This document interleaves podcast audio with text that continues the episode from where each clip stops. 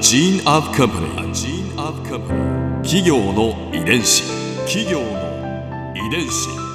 全国に546万社以上あるとされる日本の企業その企業の数だけ理念があり使命があり人間ドラマがありますこの番組ではさまざまな企業のトップや社員の方にお話を伺いながら成長する企業の DNA を解明していきます企業の遺伝子ナビゲーターは私はるかクリスティンと株式会社エイベック研究所代表の武田隆さんです。武田です。よろしくお願いします。さて今日は株式会社オプト代表取締役社長 CEO の金沢大輔さんをお迎えしています。金沢さんよろしくお願いします。よろしくお願いします。今回はインターネット広告 e マーケティングでできることについてお話を伺いますやっぱりあの仕事していてあの楽しいなというか、はい、あの面白いなと思う瞬間がやっぱたくさんあるんですけども例えばあのこんな事例がありましてある化粧品のあのクライアント様の事例なんですけども、はい、商品がサービスできましたと。でその商品できたんですけども目標通りの売上計画通りに進んでいないと。でインターネットを介して、まあ、デジタルの世界であの申し込みというのを促進していたんですけどもなかなかそこの部分が計画通りに進まないんだけどもどこがボトルネックなのかちゃんと把握したいんだけどもそこが把握しきれてないと、はい、ただ商品にはものすごい自信あると、うんうんうん、でそこの部分をどこがおかしいのかっていうのを分析して打ち手を一緒に考えてほしいというようなオーダーオファーいただいたんですけども、はい、でその時まあ我々がまずやったことはまあ顧客分析という形でその商品を実際に買っている人たちは何歳ぐらいの人でどういう人たちが買ってるんだっけっていうところを、まあ、クライアント様のご協力のもと、はい、一緒に分析していたんですよね。で分析していった結果クライアント様はこの商品がターゲット20代だっていうふうに設定して作ってた商品が実は30代の方の方がものすごい売れていたんですよ。はい、でそうなった時にもう広告とかコミュニケーションプランとかもやっぱりこれは20代ではなくて30代の方がハマるのではないかとい。う形で、はい、まあ、ユーザーにインタビューもきちっとしてみたりあとソーシャル上でどんな口コミがあったりというのも調べて根拠ちゃんと出して実際に20代向けの商品だったものを30代ターゲットにして改めてあの商品のですねラベルも含めていろんなものも変えるぐらい大きな動きをしてもう一回販売計画立て直した結果無事に目標達成できたというような事例があったんですね。はいもうそれぐらい細かくも分析して、はい、変えるだけででも逆に言ったら変わるんですねそこまで売り上げというものが。そうです、ね、同じものでも同じように打ち出していても、はい、はい、ほんの0.1%という数字が変わるだけでも見てる人たちっていうのが数百万人いるわけなのでケースによっては。その数百万人の0.1%変わるってなったらそれなりな母数になるわけじゃないですか。はい、なのでその0.1%とか 0. 何0何とかっていうところにやっぱり細部にまでやっぱこだわりを持ってできる世界がデジタルの世界ですしそれを実行するのがまあ僕らで掲げる e マーケティングカンパニーというふうに考えています。企業の遺伝子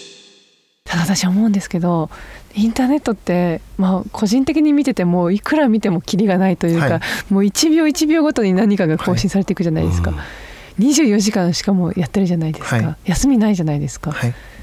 どうそこに追いついていくんですか？そうですね。やっぱりデジタルの世界は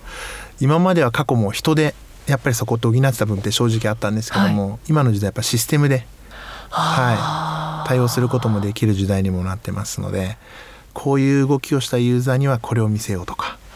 そういうのも全部自動化することができるんですね。いや自分若いと思ってたんですけど古い考え方だったんですね。そんなことないです。あの僕もそのあの世界観した時やっぱりひっくり返ったので。ああそうですか、はい、人がだけがこうやってこうしようって頭で考えてるだけじゃなくて、はい、もう機械自体がもう考えているというかそこにこうなったら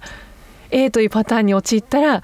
こういうふうに変えるってことを。そうですね。自動学習をどんどんどんどんやれるようなどんどんサービスもできてますしなってるんですね、はい、もちろんあのクライアント様と我々でそこのシナリオを設計してこういうユーザーにはこれ見せたいよねという形で見せてるのもありますので将来的には100万人いたら100万通りの見せ方ができるんじゃないかなとは。インターネットが出てきてから今の間でもものすごく変わってますよね広告のあり方ってイ変わってまンターネットの。す。はい。やはりあのインターネットが一番ぐっと盛り上がりを見せたタイミングっていうのは初めは検索エンジンと言われる、うんうんうん。検索した結果に広告を出すと、はいでユーザーからすると欲しい情報を検索するわけじゃないですか。その欲しい情報を検索した時にその検索結果としてこういったものがあるよというふうに見られるというのはすごい画期的だったんですよね、うーん。確かに。そうなんです、うん。当時はプッシュ型広告と言われるようなはい。企業があの押すというプッシュする広告がメインだったんですよね、これどうですか？これどうですか？とリスティング広告と言われる検索エンジンの広告はあのプル型広告というふうに言われることもあって。プル引っ張る。はい、これどうですかではなくてユーザーからプッシュされた情報に対して引っ張られてこの情報を出しますという形。確かに。最初気づかなかったですもん、あよく見たら PR って書いてあるんですけども、あ私が検索した結果だと思って、はい。見たらあ広告なのか。っうんていうぐらいもうまさにそこに当てはまったものが来るってことですよね。そうですね。まさにそういう形ですね。で最近になってきたら、はい。なんかそれさらにこの前検索したものがいろんなところの広告にそうなんです。出てくるように最近なってくるようになりましたよね。はい。なので検索履歴とか、はい。そういったものをベースにしたり行動履歴をベースにしてこの人はこんなものに興味があるんじゃないかとかこういったターゲットになってるんじゃないかというのを理解した上で適したサービスや広告を配信するといった技術ももう生まれてますので。なので出会いを最大化にするというかデジタルの世界は自分でこれを欲しいなと思ったものはもちろんですけどもそれ以外にあそうそうこんなもの欲しかったとかうんうん。そうそうこんな情報も興味あったんだよねっていったところの部分を自動でどんどんどんどん配信できるような世界観というんですかねそういうのがこれからはあの当たり前にもうなってるので多分今後は多分さらにそれ発展して感情とか、感情ですか、はい、こういう感情なんだっていうのもデジタルの世界でタッチすることできるようになるのでその感情の時にはこれとか旅行行きたいなと思ったら旅行ハワイって検索したと思うんですけど最近はスマートフォンとかでいろんな情報も取れるようにもなってますし、検索の行動履歴も感情っていったところのクエリがすごい増えてるので旅行癒しとかそういうふうにやっぱ検索したりするユーザーも増えてるんですよね。なのでそうするとそこに合わせて、はい、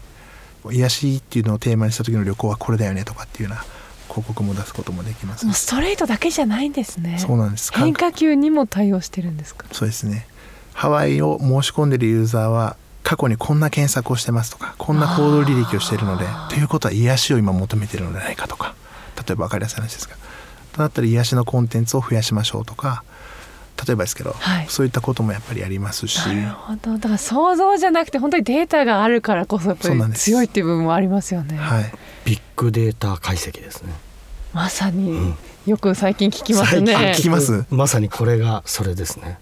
カーナビで渋滞情報とかこう今このルートが混雑していますとか出るじゃないですか、はい。あれって一つ一つの車が衛星と通信してはい。でそれぞれの車の情報が集まると一つの知識になるじゃないですか。ここが混んでるよって、でインターネット広告で起こってることもみんなのデータが集まるんで。はい。癒し旅行で検索してる人がよくハワイをクリックしてるという情報が集合値としてみんなの集まった知識としてハワイというのが一つ当たりがつけばそれを旅行癒しで検索されてる方に見てもらうとやっぱりうんクリックされるとなればそれがみんなの求めてる一つのルートの一つなんだってことが分かる。なるほど。そうすれば自然とそれを無意識に検索していてもハワイというキーワードを見たらああそうだってなるわけですね、そうなんです。ここで春風ビューポイント今回金沢さんのお話の中で私が印象に残ったのがインターネットで出会いを最大化するという言葉です。そうそうこんなものが欲しかったっていう自分が欲しいと気づかなかったものまでインターネットの広告がおすすめしてくれるというのはすごいですよね。実際に私も最近検索したバッグだったり小物だったりそういうものがふと他のサイトを見た時にこう広告としてポンと出てくることがあるんですよね。本当だから知らない間にデータって蓄積されているんだなっていうことを改めて実感した瞬間でした。企業の遺伝子